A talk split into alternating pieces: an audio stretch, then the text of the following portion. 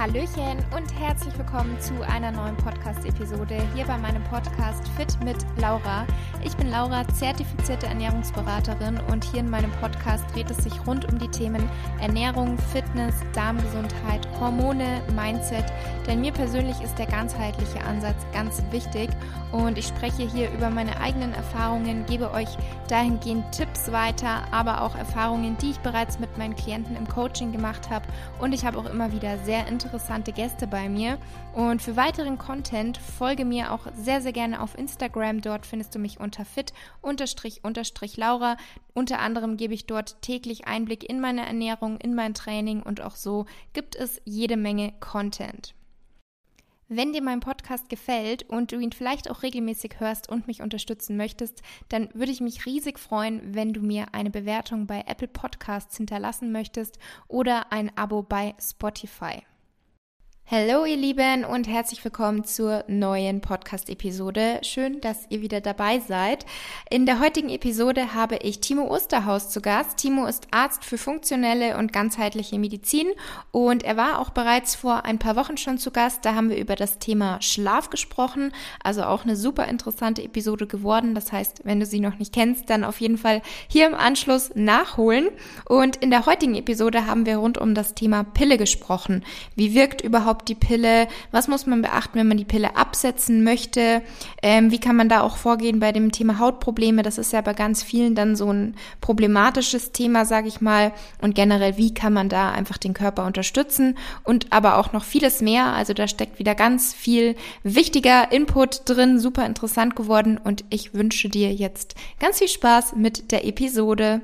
Hallo Timo, herzlich willkommen ein zweites Mal in meinem Podcast. Freut mich total, dass du dir nochmal die Zeit nehmen möchtest.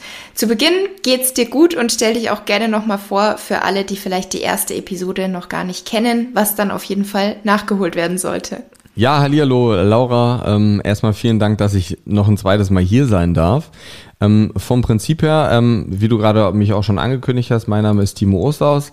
Ich ähm, bin Arzt ähm, für funktionelle und ganzheitliche Medizin. Das heißt, ähm, bei mir dreht sich sehr viel um Ursachenforschung, weniger darum, Medikamente einfach zu verschreiben, sondern die Ursache an der Wurzel zu bekämpfen, das Ganze logischerweise erstmal herauszufinden. Und so kommen wir ja auch so zu dem Thema des heutigen Tages, nämlich äh, Thema Pille, weil das ja eines der Themen ist, was mittlerweile einfach ja, ich will gar nicht sagen, Problem hört sich immer so negativ an. Es hat ja schon irgendwo seine Relevanz, muss man sagen. Ähm, aber ich sehe einfach sehr, sehr, sehr viele Mädels, Frauen in der Praxis auch bei mir, die sich letzten Endes mit dem Thema Pille beschäftigt haben, sagen, sie möchten das Ganze absetzen und wissen dann einfach nicht wie, weil wir eigentlich, klar, ich meine, wenn man sich das Ganze biochemisch anschaut, haben wir natürlich schon Strategien und Möglichkeiten dafür, aber es redet halt kaum einer drüber. Mhm. Ja, genau, du hast es schon angesprochen. Thema der heutigen Folge bei uns ist die Pille, weil dazu auch in meiner Community immer wieder ziemlich viele Fragen kommen. Vielleicht erstmal zu Beginn zum Einstieg, wie wirkt denn überhaupt die Pille und welche verschiedenen Pillen gibt es? Es gibt ja auch verschiedene. Ja, also vom Prinzip her kannst natürlich nicht ähm, in einem Podcast jetzt alle Pillen aufzählen. Vom Prinzip her muss man realistisch sagen, ähm, ist es natürlich schon so, dass es extrem viele unterschiedliche Pillen gibt mittlerweile. Ja, ich meine, klar ist es natürlich dann auch so, dass das individuell verschrieben wird. Das heißt, du kannst natürlich jetzt nicht über einen Kamm scheren und sagen, jede, jede Pille wirkt vom Prinzip her gleich, aber was die Pillen in Anführungsstrichen schon tun. Also vom Prinzip her sind es ja keine Hormone. Das ist etwas, was die meisten Leute eigentlich immer denken, so, oh, wenn ich die Pille nehme, dann nehme ich ja irgendwie ein Hormonpräparat. Ähm, wenn man sich mal schön die Definition eines Hormons anschaut, dann ist das eigentlich ein körpereigener Stoff. Und die Dinge oder die Hormone, die in der Pille, jetzt habe ich es gerade selber gesagt, Hormone, ne, die Stoffe, die in der Pille drin sind, ähm, sind Derivate. Das heißt, die sind hormonähnlich. Das sind aber keine richtigen Hormone. Und ähm, das heißt, wir haben zum Beispiel Gestagenpillen, das heißt, wir haben einen Progesteron-ähnlichen Stoff zum Beispiel, der letzten Endes dort in der Pille quasi seine Wirkung entfaltet. Und was ganz wichtig ist zu sagen, und ich glaube, das ist ganz wichtig gerade am Anfang, dass wenn man die Pille nimmt, dass man dann keinen Zyklus mehr hat. Ne? Weil das ist etwas, was ganz viele ähm, Mädels bei mir in der Praxis sehe ich auch, ja, ähm, ähm, ich habe ja einen Zyklus und das ist alles okay, ich möchte mhm. jetzt die Pille absetzen. So, nee, du hast keinen Zyklus. Ähm, weil vom Prinzip her, wenn man sich die Wirkungsweise, egal welcher Pille jetzt erstmal anschaut, ist es so, dass wir dieses, ähm, dieses Körper oder nicht körpereigene Hormon, sondern den Stoff, der eben aussieht biochemisch wie ein Hormon vom Prinzip her, ähm, ist zum Beispiel komplett anders, als wenn man Schilddrüsenhormone nimmt, weil Schilddrüsenhormone, also das Medikament, was man nehmen kann, das Thyroxin, das ist ein, sieht genauso aus wie der körpereigene Stoff. Und das ist bei den Pillenhormonen eben nicht so. Ja? Und was es aber definitiv macht, ist, dass es den Zyklus außer Kraft setzt. Das heißt, alle beteiligten Stoffe im Körper, das heißt alle verschiedenen Systeme, sei es jetzt auf Hypophysen, also im Gehirn vom Prinzip her funktionieren unsere Hormonachsen ja immer darüber, dass wir im Gehirn einen, so eine Art Bürgermeister haben, der dem restlichen Körper und den Drüsen dann sagt, was produziert werden soll. So funktioniert es mit der Schilddrüse, mit der Nebennierenrinde und so funktioniert das eben logischerweise äh, mit den Östrogenen und Progesteron und Co. ebenfalls auch. Und logischerweise ist es so, wenn wir jetzt einen hormonähnlichen Stoff, wie er eben in der Pille drin ist, zu uns nehmen, dann hört das Gehirn auf, diese Transmittersubstanzen oder hormonellen Stoffe zu produzieren, weswegen ganz viele ja auch danach, wenn sie die Pille absetzen, ein Problem haben, dass dieses System wieder anspringt. Ja, und das ist glaube ich, ganz essentiell wichtig zu verstehen, dass wir diesen Regelkreislauf durch die Pille komplett übergehen und außer Kraft setzen. Weswegen es zum Beispiel ja auch so ist, dass, und ich bin mir sicher, du hast dich damit ja ausgiebig beschäftigt, in deinem Buch zum Beispiel auch, aber da ist es logischerweise ja so, dass die Blutung, die man hat, wenn du die Pille nimmst, ist eine Hormonentzugsblutung. Das ist keine Blutung, die etwas damit zu tun hat, dass wir normalerweise vom Östrogen in das Progesteron switchen, den Eisprung haben und wir letzten Endes eine natürliche Blutung oder Abblutung von Schleimhaut haben. Das ist eben ganz bewusst, wenn wir die Pille nehmen, nicht so. Das ist eine Entzugsblutung. Dadurch, dass wir die Pille eben aufhören zu nehmen. Nehmen wir sie durch, haben wir mhm. auch keine Periode. Ja. ja. Ja, und das wurde ja auch ähm, nur eingeführt, damit eben Frauen das als normaler empfinden. Also das habe ich auch, ich habe ich hab die Pille auch selber genommen, wusste das die ganze Zeit nicht. Also wie du sagst, ich war auch der Meinung, da ist ja alles normal. Ich habe ja regelmäßig meine Blutung. Ähm, aber dass mhm. das halt wirklich nur gemacht wird, damit die Frauen denken, ja, da ist alles normal, damit man sich nicht so fühlt, als würde was nicht mit dem Körper stimmen. Ähm, aber es gibt ja auch einige Mädels, die nehmen die Pille durch, weil sie irgendwie zum Beispiel bestimmte Beschwerden hatten. Dann sind sie zum Frauenarzt mhm. und dann hieß es, nehmen Sie sie mal eine Zeit lang durch. Hat das dann irgendwie Risiken oder ist es an sich wirklich egal, wenn man die Pille nimmt, ob man sie jetzt durchnimmt oder eben diese Pausen macht, um das Ganze als normaler zu empfinden? Das ist eine gemeine Frage. Oh. weil, weil egal, also egal ist es definitiv nicht. Du fragst jetzt so, was sind die Risiken? Vom Prinzip her hat die Pille an sich mhm. unglaublich viele Risiken und unglaublich viele Nebenwirkungen, die der eine oder nicht der eine, sondern die eine früher merkt und die andere sie halt später merkt. Klar ist das Durchnehmen natürlich nochmal was vollkommen anderes, weil man muss ja realistisch sagen, dieser hormonelle Zyklus, den, ich wollte schon wir sagen, aber den Frauen haben, der hat ja einen Sinn und der hat ja einen Zweck. Das heißt, wenn wir jetzt zum Beispiel eine Pille mit, sagen wir jetzt mal mit Östrogen zum Beispiel zu uns nehmen, dann ist es ja logischerweise so, dass wenn ich dieses Östrogen, eben wenn ich die Pille absetze, wegnehme und diese Entzugsblutung bekomme, dann ist es logischerweise ja so, dass dadurch, dass mein Körper eigener Hormonkreislauf nicht richtig funktioniert. Normalerweise müsste ich ja dann Progesteron produzieren. Das tue ich aber ja logischerweise dann nicht, weil mein System ja nicht wieder anspringt. Klar, wenn ich das Ganze durchnehme, dann produziere ich sowieso, sowieso kein Progesteron, weil ich ja dauerhaft quasi das exogene Hormon zu mir nehme. Mhm. Aber man muss ganz klar schon sagen, dass eine der größten, du kannst es eigentlich so in zwei, drei große Probleme ähm, einteilen, wenn es ums Thema Pille geht. Das erste ist eben genau das, was wir jetzt gerade angesprochen haben, dieser Mangel an Progesteron, weil es logischerweise eben so ist, selbst wenn wir eine Pro oder eine Gestagen gesteuerte Pille nehmen, was ja Progesteron ähnlich wäre vom Prinzip her, ja, was aber nicht genauso aussieht wie das Progesteron im Körper. Und die meisten denken, Progesteron hat irgendwie nur eine Funktion, die im weiblichen Zyklus eine Rolle spielt. Dem ist aber überhaupt nicht so, weil wenn man sich das Ganze biochemisch anschaut, Progesteron hat eine Funktion und wird primär unter anderem auch in der Nebenniere produziert, vor allem in der Rinde der Nebenniere und kann unter anderem auch zu Cortisol umgewandelt werden. Und unter anderem über verschiedene Umwechsel oder um, äh, Umbaustoffe ähm, ebenfalls zu Testosteron zum Beispiel. Das heißt, es ist einfach so, dass wir Dadurch zwar, selbst wenn wir eine gestagen gesteuerte Pille nehmen, können wir diese Progesteronrezeptoren targeten. Also wir sagen so, wir haben jetzt die Funktion, die das Progesteron am Rezeptor erfüllt, die können wir durch dieses chemische oder diesen chemischen Baustoff erfüllen. Aber die Umbaustoffe in Cortisol, in Testosteron, das heißt diese ganze Nebennierenrindenachse, das kann nämlich dieses Hormon eben nicht oder dieser, dieser Stoff, ich sag selber immer Hormon, merkst du? Mhm. Ähm, und ähm, das ist zum Beispiel ein Riesennachteil, wodurch, ich will jetzt nicht sagen, wir rutschen sofort in dieses Thema Nebennierenrindenschwäche rein, aber vom Prinzip her, je nachdem, wie viele Probleme wir dann außerhalb der Pille, außerhalb des Körpers, durch Ernährung, durch Stress, durch andere relevante Themen haben, kann das Ganze schon wesentlich schneller kippen. Und das ist zum Beispiel ein riesengroßes Problem, was die wenigsten sehen, weil wir, natürlich sind wir in so einer Östrogendominanz irgendwo drin, ist ja logisch, weil wir dauerhaft quasi ja Östrogene dann zu uns nehmen, das Progesteron nicht produzieren können und uns logischerweise dann auch das Testosteron als Frau irgendwo fehlt.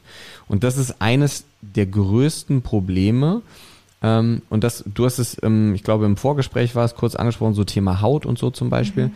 Ähm, ist es so, dass logischerweise, ganz logischerweise, dadurch, was ich jetzt gerade beschrieben habe, dass Progesteron nicht in Testosteron, nicht in Cortisol und Co. umgewandelt werden kann, ist es erstens so, dass während der Pille viel weniger Hauterkrankungen oder Hauterscheinungen auftreten. Erkrankungen sind es ja eigentlich nicht, sind ja eigentlich nur so Symptome, ja, ja. Hautunreinheiten. Ähm, ist es auf der einen Seite so, dass logischerweise natürlich die weiblichen Hormone erstmal an den Rezeptoren für eine in Anführungsstrichen gute Haut sorgen, aber vor allem darüber, dass wir zu wenig Testosteron haben. Weil Testosteron ist das, was die Teigproduktion anregt. Ja?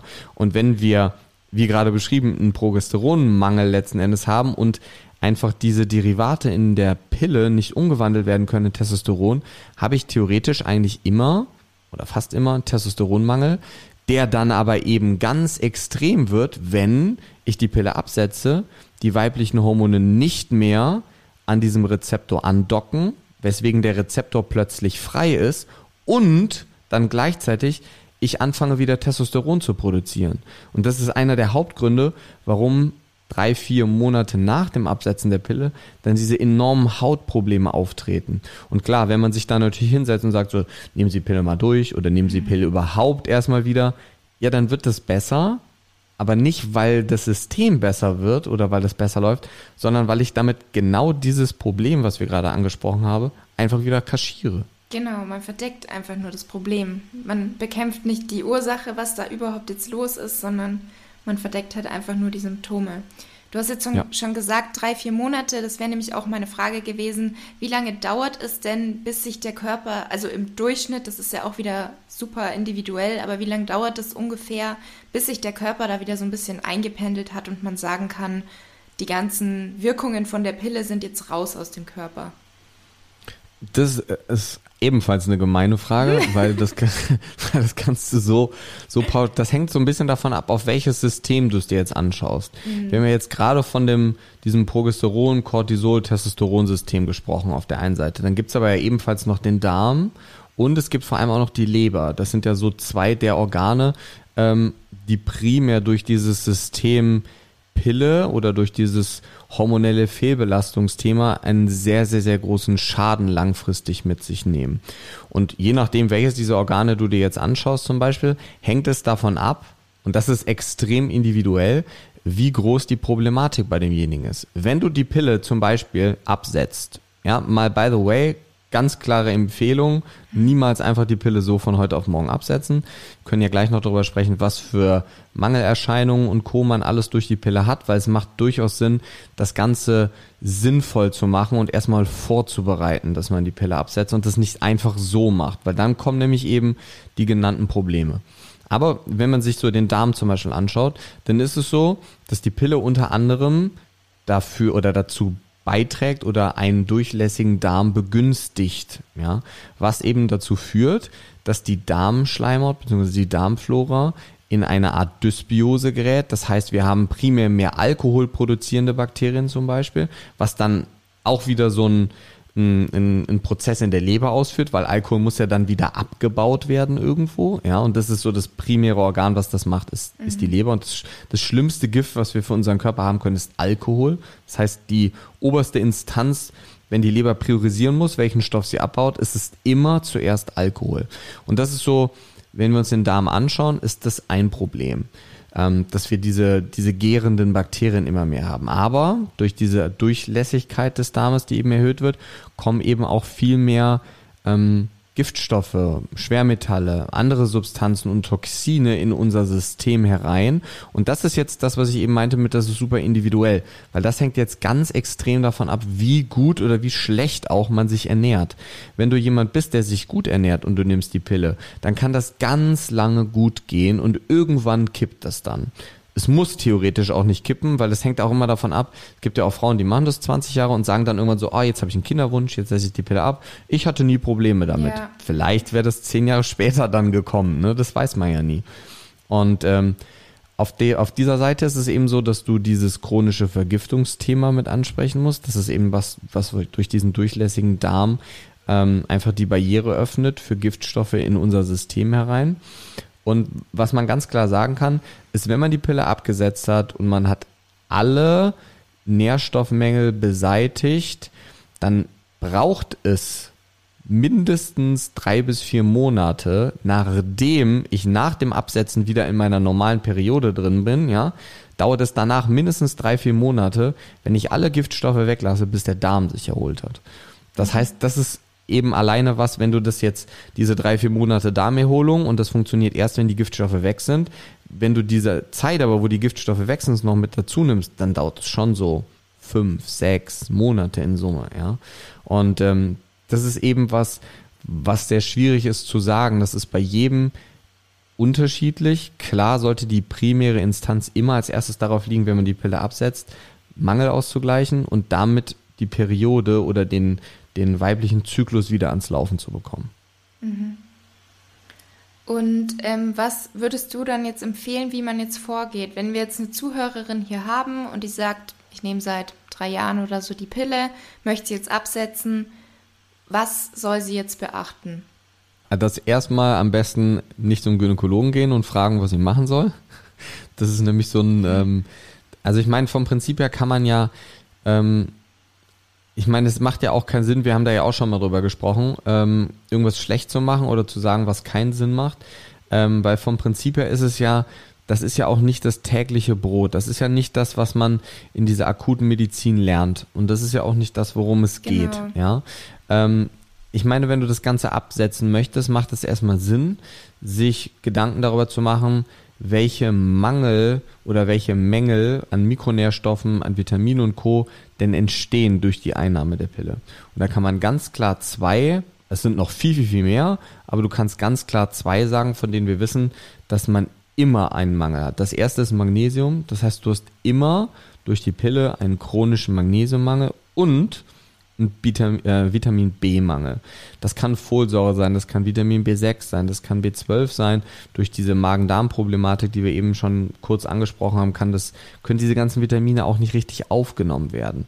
Und jetzt muss man so ein bisschen unterscheiden danach, welches das führende Problem bei dieser Person ist. Das heißt, hat sie vielleicht schon viele Problematiken mit dem System wie Haut, Haare zum Beispiel. Das sind alles Dinge, die so in dieses chronische Vergiftungs-, chronische Entzündungsthema mit reinspielen und vielleicht auch ein Problem mit Eisen dann darstellen. Das heißt, bevor man irgendetwas absetzt, beziehungsweise bevor man dazu, dazu rät, jemandem irgendwelche Supplemente oder irgendwas zu nehmen, macht es durchaus erstmal Sinn zu sagen, man schaut sich das Ganze im Blut mal an.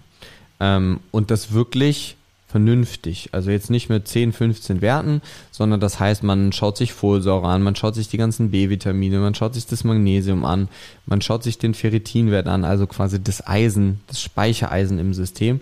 Und da sieht man logischerweise ja schon, wo wir einen Mangel haben oder wo wir keinen Mangel haben. Das heißt, da könnte man schon mal spezifisch agieren. Man muss sagen, viele Werte davon sind im Blut nicht so aussagekräftig, sondern in der Haarmineralanalyse zum Beispiel viel aussagekräftiger, so Thema Mikronährstoffe, ähm, Zink, Magnesium, all sowas. Ne? Das ist in der, Mikro, äh, in der Haaranalyse wesentlich aussagekräftiger, weil wir das intrazellulär dort messen können. Und was man aber definitiv machen sollte, ist, dass man sich mit dem Thema Giftbindung beschäftigt. Das heißt, wenn ich die Pille absetze, das Allerbeste ist, dass man das Ganze durch Infusion begleitet, weil wir haben ja gerade eben gesagt, der Darm ist vom Prinzip her eines der primär geschädigten Organe langfristig durch die Pille. Und da ist es so, wenn wir jetzt über Supplemente reden und so, was könnte man alles machen, was kann man machen, ist immer die Frage, wird das denn überhaupt aufgenommen?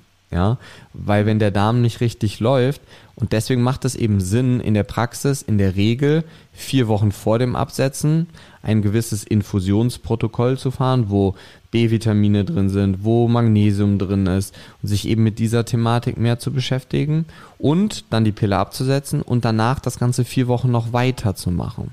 Und das ist dann extrem individuell abhängig davon, was man für jemanden hat das Ganze wird aber immer begleitet und das ist jetzt eben etwas, was man sehr gut als Supplement machen kann, dass man Gifte bindet von außen und von innen. Weil ich möchte ja ganz bewusst dafür sorgen, wenn ich die Pille absetze, weil du weißt ja nie, wenn, wenn der Darm jetzt nicht richtig funktioniert. Und entweder ist die Durchlässigkeit erhöht oder die Durchlässigkeit ist ja niedrig. Das weißt du ja nie so richtig. Dann ist das Problem, wenn du jetzt anfängst mit Supplementen oral, also als Kapseln oder als, ähm, als Öle zum Beispiel, ähm, zu arbeiten, dann ist das Problem ja dahingehend, dass du nie weißt, wo der Moment kommt, wo jetzt alles wirklich aufgenommen wird oder nicht. Das heißt, am Anfang nimmst du eine gewisse Dosis, sagen wir jetzt Magnesium, Zink, B-Vitamine zum Beispiel, und es passiert irgendwie nichts. Du merkst es logischerweise natürlich nicht, weil dein Darm einfach die ganzen Substanzen nicht aufnehmen kann, weil das System nicht rund läuft. Und irgendwann kommt dann der Moment, wo das dann umswitcht von jetzt auf gleich und dann nimmst du plötzlich so viel von jetzt auf gleich auf, dass das dann vollkommen überkompensiert das System, ja. Mhm. Und deswegen macht es schon Sinn, dass eigentlich als Infusion zu machen, wenn man die Möglichkeit nicht hat, ist das, worauf man definitiv achten sollte. Eine Kombination aus Ceobent und Activumin, das sind zwei Substanzen, die gerade Schwermetalle, jetzt vielleicht primär nicht unbedingt Quecksilber und andere Toxine sehr, sehr, sehr gut binden können und dafür sorgen, dass diese Stoffe eben nicht weiter ins System aufgenommen werden können. Das ist primär was, muss man ehrlich sagen, ähm, was man auch so machen kann, was jetzt nicht nur beim Thema Pille eine Rolle spielt, sondern eben auch, wenn wir uns generell mit dem Thema chronische Vergiftung und sowas beschäftigen, aber das, man kann das auch nicht hundertprozentig trennen. Du kannst zwar sagen, so ein Thema ist Vergiftung und ein Thema ist Pille, aber du hast bei der Pille eben eigentlich immer eine chronische Vergiftung. Hast du eine chronische Vergiftung, ist die Ursache aber nicht immer die Pille. So, ne? ähm, kann mhm. theoretisch ja auch ein durchlässiger Darm, Leaky Gut sein aufgrund von anderen Ursachen zum Beispiel. Aber diese Substanzen, Ceobent und Activumin, was man zum Beispiel auch machen kann, ist ähm, Gerstengraspulver zum Beispiel, ähm, ist ebenfalls was, was auch sehr gut Gifte bindet und auch sehr gut für die Darmflora zum Beispiel ist. Ähm, und da wissen wir, dass man das mindestens schon zwei bis vier Monate machen soll. Vor allem vier Wochen vor ähm, der, dem Stopp quasi der Pilleneinnahme definitiv damit beginnen sollte. Mhm. Ähm, wenn wir jetzt so reden, dann denkt man natürlich, wir sind absolute Pillenfeinde. ähm, weil, also ich muss das auch immer aufpassen, wie ich das Ganze formuliere, weil ich habe sie ja selber auch genommen. Muss sagen, ich hatte gar keine Beschwerden während der Einnahme. Mhm. Bei mir war es halt dann so, als ich sie abgesetzt habe, hatte ich ja dann den, also dann kam meine Periode ganz lang nicht. Und mhm. irgendwann bin ich aber dann halt auch darauf aufmerksam geworden, dass es bei mir jetzt einfach nicht nur an der Pille liegt, sondern einfach generell an Sportverhalten und dem Körperfettanteil. Ähm, und hatte auch jetzt nicht extreme Probleme mit unglaublich fettiger Haut oder fettigen mhm. Haaren oder Haarausfall. Das heißt, ich kann gar nicht von mir selber aus viel Negatives berichten, würde sie aber trotzdem nie wieder nehmen. Würde jetzt aber auch nicht sagen, ich habe es bereut, dass ich sie genommen habe. Mhm. Aber man muss sich halt, glaube ich, den ganzen Nebenwirkungen oder Risiken bewusst sein. Und da würde man sich natürlich wünschen, dass dann ein bisschen mehr aufgeklärt wird. Also ich muss sagen, den Frauenarzt, den ich jetzt habe, der hat mich dann komplett erstmal aufgeklärt. Also da Mhm. habe ich dann einen sehr, sehr guten erwischt, musste aber halt auch erstmal nach dem suchen. Ähm, aber was würde man jetzt stattdessen raten? Also ich, es gibt ja nicht das perfekte Verhütungsmittel für jeden, sonst würde es ja jeder haben. Da müssten wir uns ja gar nicht diese Ja. Frage stellen. Ähm, aber wenn jetzt auch zum Beispiel meine noch nicht vorhandene 15- oder 16-jährige Tochter kommt und sie sagt, Mama, was soll ich machen? Ich wüsste auch nicht, was ich der jetzt so auf Anhieb raten soll, weil sowas Mhm. wie Hormonspirale, Kupferkette, weiß ich auch nicht, ob man das jetzt mit 15, 16 einsetzen soll, einsetzen kann. Was Ja. sagst du da so dazu? Also erstmal hatte ich gerade ein sehr stranges Bild im Kopf, dass deine 15-jährige Tochter gerade neben dir steht. Da habe ich gerade gedacht, so, okay, perfekt. Perfekter Irgendwann Altersunterschied. Ähm, nee, also vom Prinzip her klar. Ähm, das Pillenfeinde würde ich es jetzt auch nicht nennen. Ähm, also ich meine als Arzt, ähm, du nutzt ja gerade auch diese akutmedizinische ähm, Therapie, wenn es darum geht, ähm, eben irgendwie einen schlimmen Verlauf abzuwenden. Das heißt jetzt Bluthochdruck, Herzinfarkt und Co. Das heißt, das Ganze jetzt ähm, schlecht zu machen, darum geht's auch gar nicht. Ich drifte da manchmal so ein bisschen in dieses Schlechtmachen-Thema ab. Ähm, aber vom Prinzip her geht's ja eigentlich eher darum, Alternativen aufzuzeigen. Ich kann dir ganz ehrlich und offen sagen, ich würde auf gar keinen Fall eine Pille nehmen, wenn es die für den Mann gäbe. Die gab's ja auch schon mal vor ein paar Jahren. Ähm, die haben sie aber direkt wieder vom Markt genommen, weil die Nebenwirkungsrate zu hoch ist. Jetzt muss man aber realistisch sagen, die Nebenwirkungsrate bei der Pille für Frauen ist immens hoch. Also die ist jetzt nicht niedrig. Und ähm, wir haben ja jetzt nur Darm, Vergiftung, Haut und Co. angesprochen. Da sind ja auch Themen wie, dass die Schilddrüse ähm, einfach kaputt geht oder nicht mehr richtig funktioniert, weil eben im Gehirn nicht nur die Hormone runterreguliert werden, die für den weiblichen Zyklus sind, sondern auch das TSH, was für die Schilddrüse zum Beispiel verantwortlich ist. Und auch Themen wie Depression, ähm, Antriebsschwäche durch Nebennierenrinde wieder, beziehungsweise Depression dadurch, dass der Darm nicht richtig funktioniert. Das heißt, ähm, der Darm ist unser primäres Organ, wenn es darum geht, Serotonin zu produzieren. Progesteron letzten Endes kann ebenfalls wieder umgewandelt werden in Neurotransmitter, die hemmend wirken. Ähm, und wenn wir Aminosäuren nicht richtig aufnehmen können über den Darm, wie Tryptophan zum Beispiel, dann ist es einfach so, dass dieses ganze Serotonin-Melatonin-Verhältnis auch nicht richtig läuft, weswegen viele zum Beispiel auch über Schlafprobleme klagen.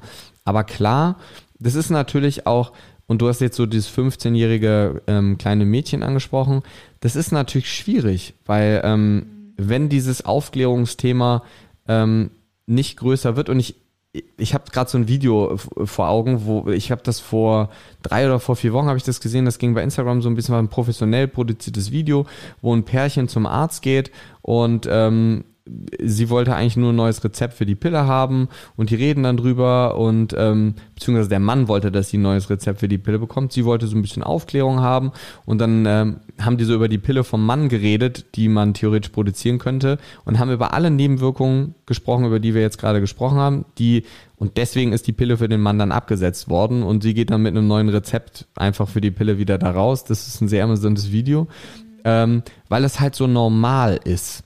Und ich glaube, gerade dieses alternative Thema, was du jetzt gerade angesprochen hast, was kann man denn sonst machen, ist ultra wichtig, weil es bringt auch nichts, irgendein Thema nur schlecht zu machen, zu sagen so, hey, da sind ultra viele Nebenwirkungen und das kann man alles nicht machen und guten Herzens so, ja, aber was denn dann? Ne, was soll ich denn dann machen? Weil das ist ja das, wenn ich mir jetzt vorstelle, ich wäre ähm, 15 Jahre jung und ähm, ich ähm, wäre eine Frau, dann würde ich auch sagen so, ja gut, aber es muss sich ja irgendjemand damit auskennen und was mache ich jetzt? Vom Prinzip her und und du hast es eben angesprochen, so dieses Nutzen versus Risiko ist was, was man ja abwägen muss, weil das Natürlichste und das Beste ist natürlich dieses NFP, natürliche Familienplanung, ja, dass man das Ganze über, Thera äh, über Therapie, über Temperaturmessung und Co. macht, ist aber für die wenigsten, muss man sagen, umsetzbar. Es ist das Natürlichste und das Beste. Ähm, es ist jetzt nicht das sicherste, ja, aber es ist das, was für den Körper an und für sich das Beste ist. Aber Hand aufs Herz, auf jeden Fall ist es, wenn du es dann einmal vergisst, Wobei, wenn man ehrlich ist, wenn man die Pille einmal vergisst, dann genau. ist das auch so suboptimal. Ja, hängt zumindest ja. davon ab, wann man sie vergisst. Ähm, aber du hast jetzt das Thema Hormonspiralen und ähm, Kupfer angesprochen. Ähm, Vor allem, um kurz zwischen mhm. ähm, zu melden, so eine 15-Jährige, der kann man das ja auch noch nicht zumuten, ja, klar. dass sie sowas macht. Ja, wie auch. Pille, Pille ist halt einfach bequem, sage ich mal. Also ich kenne auch viele Freundinnen, die überlegen eigentlich schon lange, die Pille abzusetzen, weil ihnen alles bewusst ist und spätestens halt auch so nach meiner Geschichte haben sie dann auch so überlegt, aber sie wissen einfach nicht, was sollen sie sonst machen oder wollen mhm. sich halt auch nicht irgendwie umstellen, weil man ist es halt gewöhnt, die Pille regelmäßig zu nehmen. Es ist ja auch einfach, ne? Ähm, du nimmst eine. Pille am Tag, ähm, die ist so klein, dass du es eigentlich kaum merkst und ähm, du darfst es nicht vergessen. Ne? Ähm, das ist ja auch so ein Thema, was viele dann vergessen. Ähm, die Pille dann einfach zu nehmen und dann die Panik kriegen und dann im Beipackzettel gucken, wann sie die vergessen haben, ob es dann eine Relevanz hat oder nicht. Und ähm, du hast eben so diese Alternativen angesprochen. Und ein Punkt, auf den ich noch kurz eingehen wollte, du hast eben gesagt, so, du hast nie Probleme. Ähm, was mich jetzt mal interessieren würde, hast du, als du die Pille genommen hast und keine Probleme oder keine Probleme hattest, hast du dich da schon gut ernährt? Hast, du hast da schon viel Sport gemacht, gehe ich mal von aus. Ähm, wie war das? Ähm, also ich habe sie zweimal genommen mhm. und zwischendrin halt mal ein Jahr abgesetzt gehabt. Bei dem ersten Mal, als ich sie genommen habe, da eigentlich noch nicht. Da mhm. war ich noch so ganz normaler Jugendlicher, mhm. regelmäßig feiern, normale Ernährung, also jetzt nicht mega schlecht, aber ganz normal. Auch beim Sport, jetzt vielleicht einmal die Woche Tennis oder mal joggen, sowas. Mhm. Und dann die zweite Phase, das war aber schon da, wo ich schon trainiert habe und mhm. immer mehr auf die Ernährung geachtet habe. Genau. Weil klar, es ist natürlich so, dass über alle Nebenwirkungen oder Probleme, die auftreten können, über die wir jetzt gesprochen haben, das muss alles ja nicht sein. Ne? Das kann alles kommen und je nachdem, wie gut und effizient dein Körper diese ganzen Substanzen entgiftet, desto weniger von diesen Nebenwirkungen merkst du. Das heißt, je mehr du richtig machst im Alltag, desto weniger von diesen ganzen ähm, Symptomen, über die wir sprechen, merkt man. Die kommen dann häufig erst, wenn man es absetzt.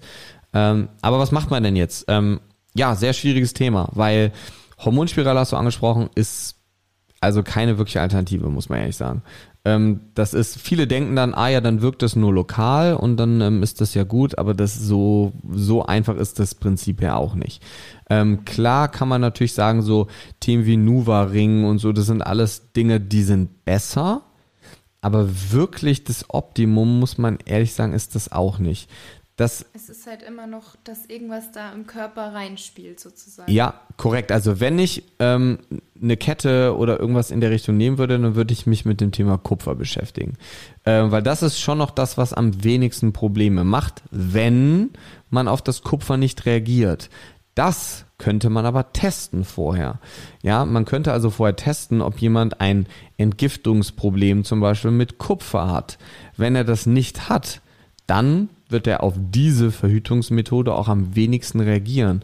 Und das ist die, die von hormonellen Prozessen ähm, am unbeeinflusstesten ist. Ja, das heißt, das ist schon noch etwas, ähm, was definitiv eine Relevanz haben sollte. Und ich kann das auch total verstehen, wenn jemand sagt, so, nee, NFP, Temperatur messen und auch Cervix, Schleim und sowas, das ist irgendwie weiß nicht, das ist irgendwie merkwürdig und irgendwie, nee, das ist nicht meins. Und dann würde ich mich oder würde ich zu einem vernünftigen Gynäkologen überweisen und ganz bewusst zu dem Thema Kupferkette, ähm, also mich mit dem Thema Kupfer mehr auseinandersetzen. Aber das, wie gesagt, vorher testen, ob man ein Problem mit Entgiftung in Bezug auf Kupfer zum Beispiel hat. Weil das ist eben etwas, was auf diesen ganzen hormonellen Östrogen, Progesteron, worüber wir gerade eben schon gesprochen haben, kaum eine Auswirkung hat. Und ähm, wenn du dieses System irgendwo am Laufen halten möchtest, dann ist das schon noch das, ähm, was einem eigentlich am besten tut, muss man sagen. Und wenn man ehrlich genau. ist, und wenn, sorry, wenn ich dich unterbreche, ähm, wenn man ehrlich ist, es gibt ja so, ähm, es gibt so einen Paul-Index, hast du bestimmt schon mal gehört. Also das ist quasi das oder ein Wert, an dem man differenziert, wie gut funktioniert eine Verhütungsmethode. Das heißt, so ein Paul-Index von 1 bedeutet, eine von 1000 Franken, äh, ein Frangen, Frauen natürlich, eine von 1000 Frauen in einem Jahr bei Verhütungsmethode X wird schwanger. Und die Pille zum Beispiel hat so ein Paul-Index von 0, ich glaube so von 0,6 bis circa 2. Das heißt so irgendwas zwischen 0,6 und 2 Frauen im Jahr, klar, nimmt man die Pille jetzt ja in der Regel nicht nur ein Jahr, ne? Ähm, aber werden schwanger. Und wenn man sich andere Verhütungsmethoden anschaut, zum Beispiel Kondome oder auch eben dieses Thema Kupferketten, dann ist der Paul-Index bei denen nicht wirklich höher. Das heißt, wir haben dort Paul-Indizes von um die drei. Das heißt, das ist nicht wirklich viel weniger, als wenn es um das Thema Pille geht.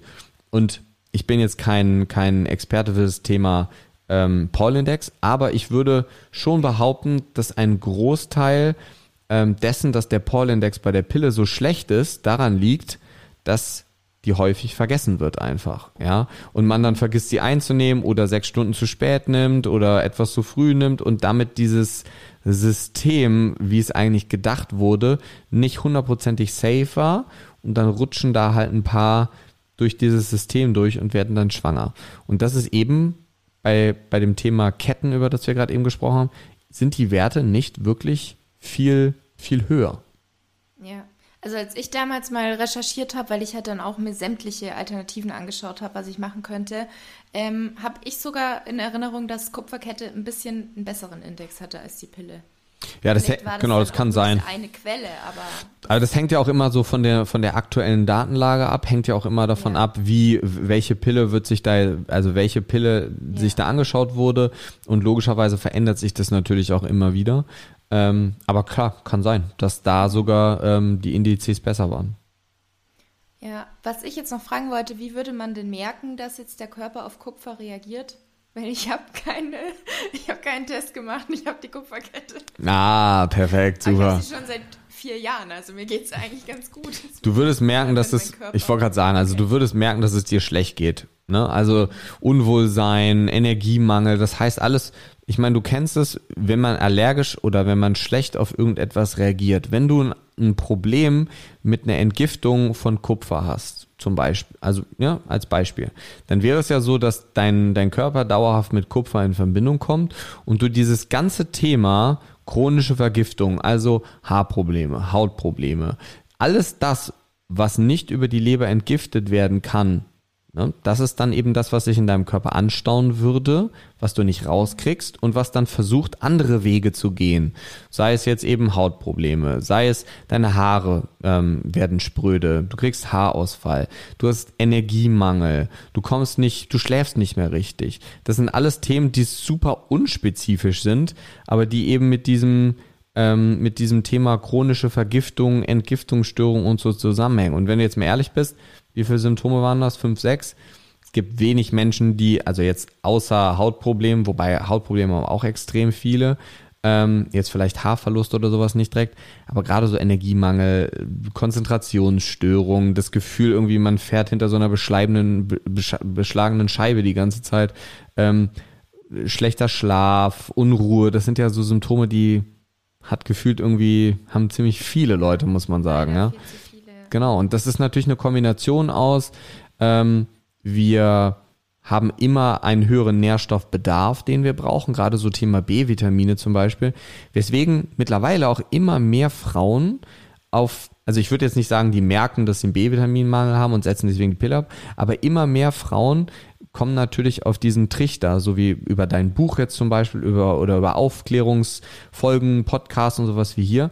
Aber ich würde schon auch behaupten, dass immer mehr Frauen merken, dass sie Probleme kriegen mit dem Thema Pille, weil es einfach unter anderem daran liegt, wir haben gesagt, chronischer Magnesium, chronischer B-Vitaminmangel und durch den Lifestyle, den wir jetzt haben, den wir ja vor 60 Jahren so noch nicht hatten, haben wir automatisch einen höheren Bedarf an B-Vitaminen zum Beispiel, ja, durch den ganzen chronischen Stress, Umweltgifte, die ja auch noch dazukommen, Glyphosat und wie sie nicht alle heißen, so in Düngemitteln und Co.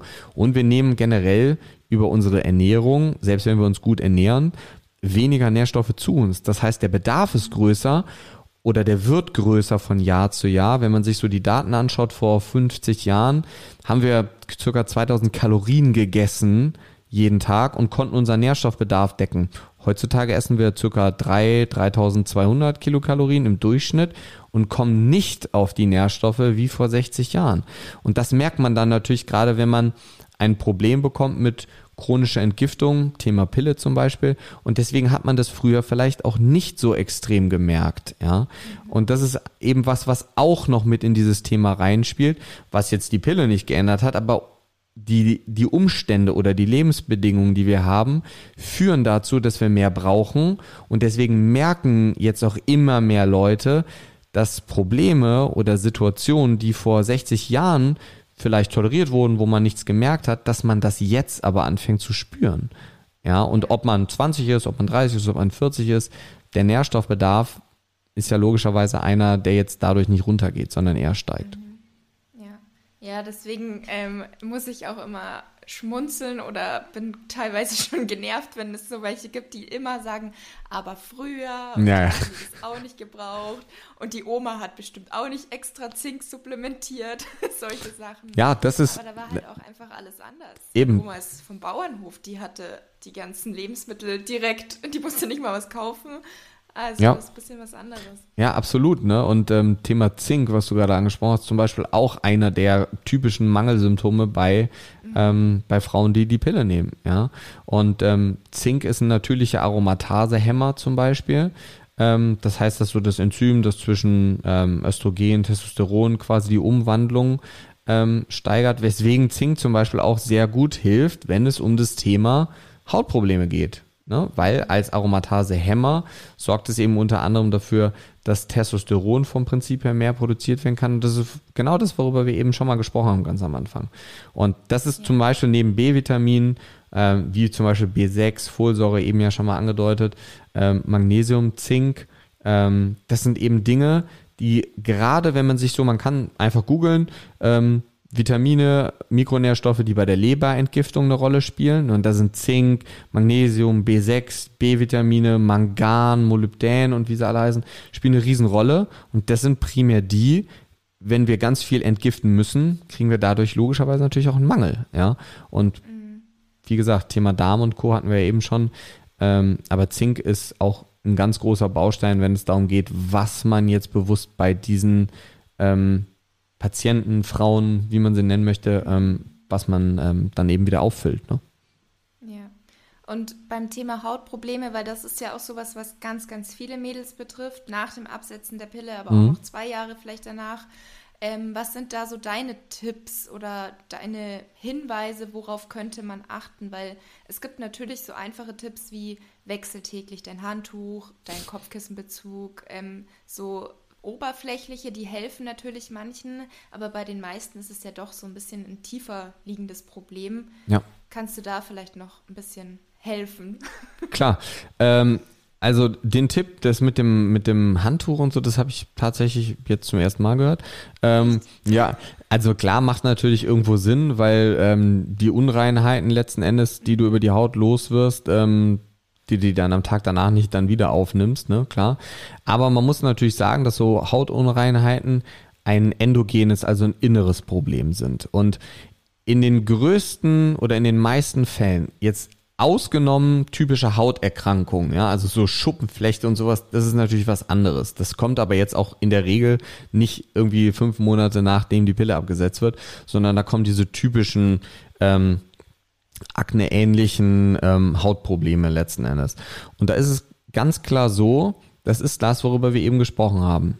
Vom Prinzip her versucht die Leber weiter zu entgiften. Und deswegen ist es zum Beispiel auch eben so wichtig, dass man diese Giftbinder, also Activomin und Ceobent dazu gibt, weil das dazu führt, dass eben nicht mehr Gifte von außen aufgenommen werden.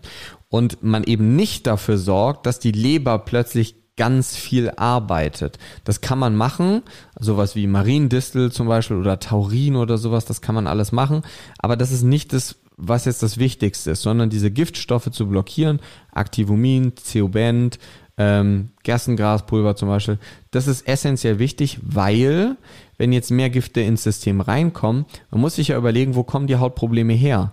Haut ist eines der Entgiftungsorgane, was einspringt, wenn die anderen Entgiftungsorgane, primär die Leber, überlastet sind. Das heißt, wenn die Leber nicht richtig entgiftet, dann ist es so, dass die Haut dann anfängt zu entgiften. Und wenn die Leber entgiftet, siehst du das jetzt äußerlich erstmal nicht. Ja, du siehst ja nicht irgendwie, du hast irgendwie Hautprobleme. Es kann theoretisch sein, dass du irgendwie ein bisschen Juckreiz bekommst, dass du Verdauungsprobleme bekommst. Das kann sein, aber wenn die Haut anfängt zu entgiften, dann siehst du das. Weil du siehst ja, welche Problemzonen, wo du ähm, Hautunreinheiten bekommst. Und da spielen ganz klar wieder Thema Entgiftung eine Rolle, vernünftige Ernährung. Aber wenn wir uns das jetzt nur lokalisiert auf die Haut zum Beispiel anschauen, dann gibt es so zwei, drei Dinge, die man schon bewusst machen kann. Das erste, haben wir eben gesagt, ist Zink. So 25 Milligramm circa am Tag ist was, was man sehr, sehr gut machen kann. Vorsicht, nicht auf nüchternen Magen nehmen, weil das, das reizt enorm die Magen-Darm-Schleimhaut. Und es gibt extrem viele Leute, denen es dann übel wird. Das heißt, zur oder direkt vor der Mahlzeit nehmen, nicht auf nüchternen Magen. Ähm, das ist enorm unangenehm. Wenn man das einmal gefühlt hat, das fühlt man dann so fünf, sechs Stunden, diese Übelkeit, dann überlegt man sich nochmal, ob man das macht. Ähm, ich persönlich habe das zum Beispiel auch, wenn ich das auf nüchternen Magen nehme. Ja. Ähm, das ist Punkt eins. Punkt zwei gibt ganz extrem gute Studien und Datenlagen darüber, was Omega-3 macht. Omega-3 ist, muss man ehrlich sagen, fast die Antwort auf alles. Ähm, egal worum es geht, Darm oder chronische Entzündung und Haut ist eine chronische Entzündung, die zur Entzündung wird, weil der Körper versucht zu entgiften. Und das wissen wir ganz klar, vor allem auch bei Hauterkrankungen, die wir eben rausgenommen haben, dass Omega-3 extrem gut funktioniert. Aber, jetzt kommt das große Aber, nicht in dieser Baby-homöopathischen Dosis, die die meisten Leute machen, so eine Kapsel am Tag. Das ist was, das können wir vergessen. Ähm, ich weiß, du zum Beispiel nimmst ja auch Omega-3 ähm, und das ist was, das ist die absolute Basis. Da braucht keiner anfangen mit irgendwelchen fancy Supplementen, wenn man das nicht nimmt. Weil das ist, also normalerweise sagt die Studienlage ganz klar zwei bis vier Gramm EPA und DHA. Wichtig, nicht zwei bis vier Gramm ähm, Omega-3-Öl, sondern zwei bis vier Gramm EPA und DHA. Das steht auf jedem Omega-3-Produkt hinten drauf, wie viel EPA und DHA in einer Kapsel oder in einem Öl eben drin ist. Und da ist es so, dass man schon so je nach Produkt acht bis zwölf Kapseln am Tag nehmen muss. Ähm, und da richten wir uns jetzt nur nach den zwei bis vier Gramm. Wenn man sich die Datenlage für Haut insbesondere anschaut, dann gehen die Daten da deutlich höher. Das heißt, da befinden wir uns eher so bei drei bis fünf, drei bis sechs Gramm. Ja, das ist also nochmal deutlich mehr. Logischerweise, wie gesagt, die Studienlage ist aber dahingehend sehr klar, dass das dann bezogen auf Hauterkrankung ist, nicht auf Entgiftungsstörung. Ähm, und das ist, das ist etwas, was ich immer mache, ähm, dass du letzten Endes ein hochdosiertes Omega-3 dazu gibst. Und ich kann euch aus Erfahrung sagen, ich habe extrem viele Hautprobleme ähm, wo sechs, sieben Monate Antibiotikum genommen werden sollte, wir es zum Glück nicht gemacht haben, ähm, nach fünf, sechs Wochen in den Griff bekommen haben und ohne Narbenbildung und Co. Ähm, das sind definitiv zwei sehr, sehr, sehr gute Dinge, die man machen kann. Ähm, der dritte Punkt, das ist aber dann jetzt so ein Pro-Tipp, wenn man die ersten beiden nicht macht, erstmal nur die ersten beiden machen und dann ist ein Supplement, was man machen kann, ist Histidin. Das ist ähm, eine, eine Aminosäure letzten Endes, die eben eine große Rolle in der Haut spielt. Ähm, sollte man sich dann aber erst mit beschäftigen, wenn man sich mit Omega-3, wenn man sich mit Zink und wenn man sich mit der Entgiftung beschäftigt hat, weil Histidin spielt dann eben eine große Rolle in der Haut selber. Und wenn wir damit anfangen, aber das Grundproblem nicht behoben ist, dann machen wir wieder nur Symptomkaschieren. Und das ist was, wenn ich dann aufhöre, wieder ein gewisses Supplement, das ist wie mit der Pille. Die, so, ja. du gehst zum Arzt, hatten wir ja eben, du gehst zum Arzt, Hautprobleme, so, ja, dann nimm die Pille wieder. Du, das wird dann besser, aber wenn du sie dann aufhörst zu nehmen oder wenn du aufhörst, ein gewisses Supplement zu nehmen, bleibt das Grundproblem ja da. Und das ist das, was wir ja eigentlich nicht wollen. Wir wollen ja das Grundproblem beheben und dazu führen, dass wir diese Symptomorientiertheit ja nicht weiter unterstützen müssen, wenn es darum geht, langfristig die Symptome oder die Probleme loszuwerden. Ja. Ja, gut. Dann würde ich sagen, damit können wir den Podcast auch beenden. Wenn noch irgendwelche Fragen zu diesen Themen auftreten sollten, dann dürft ihr gerne dem Timo oder auch mir schreiben, weil wir eh überlegt hatten, nochmal live zu gehen. Und dann könnten wir diese Fragen direkt mit in die Live-Session reinnehmen. Und ansonsten bedanke ich mich jetzt auf jeden Fall schon mal für dein ganzes Wissen und diese ganzen Infos und Tipps. Und erzähl du uns doch gerne noch, wo wir dich finden können. beziehungsweise nicht ich, sondern wo die Zuhörer dich finden können, ähm, wenn sie dich noch nicht kennen. Ja, sehr gerne. Auch erstmal ähm, großes Dank an dich. Ähm, danke, dass ich nochmal hier sein durfte und ähm, quasi den Menschen ein bisschen Inspiration mit auf den Weg geben durfte. Ähm, wo findet man mich? Ähm, vom Prinzip her, glaube überall so, wo es Social Media gibt, Instagram, bei YouTube mittlerweile seit ähm, knapp drei oder vier Wochen ebenfalls ähm, eigentlich über der gleiche Name, Doc Timo Osterhaus. Timo so komisch geschrieben, dass wenn ihr den Namen eingibt, ähm, findet ihr das wahrscheinlich so schon, weil eigentlich niemand in Deutschland so geschrieben wird, mit T-H-I-E und M-O. Ähm, ansonsten, wenn man tiefer ins Detail einsteigen möchte, je nachdem, wann der Podcast rauskommt, kann sogar sein, dass es dann ähm, schon meinen Online-Kurs zu dem Thema gibt gibt so mehrere Online-Kurse, die in den nächsten Monaten rauskommen zu verschiedenen Themen und da ist eben das Thema Pille ebenfalls einer davon. Und ähm, ansonsten vielen Dank fürs Zuhören, vielen Dank an alle, die dabei geblieben sind. Und wenn Fragen sind, ähm, gerne an Laura, gerne auch an mich richten. Und sonst ähm, erstmal einen Happy Day.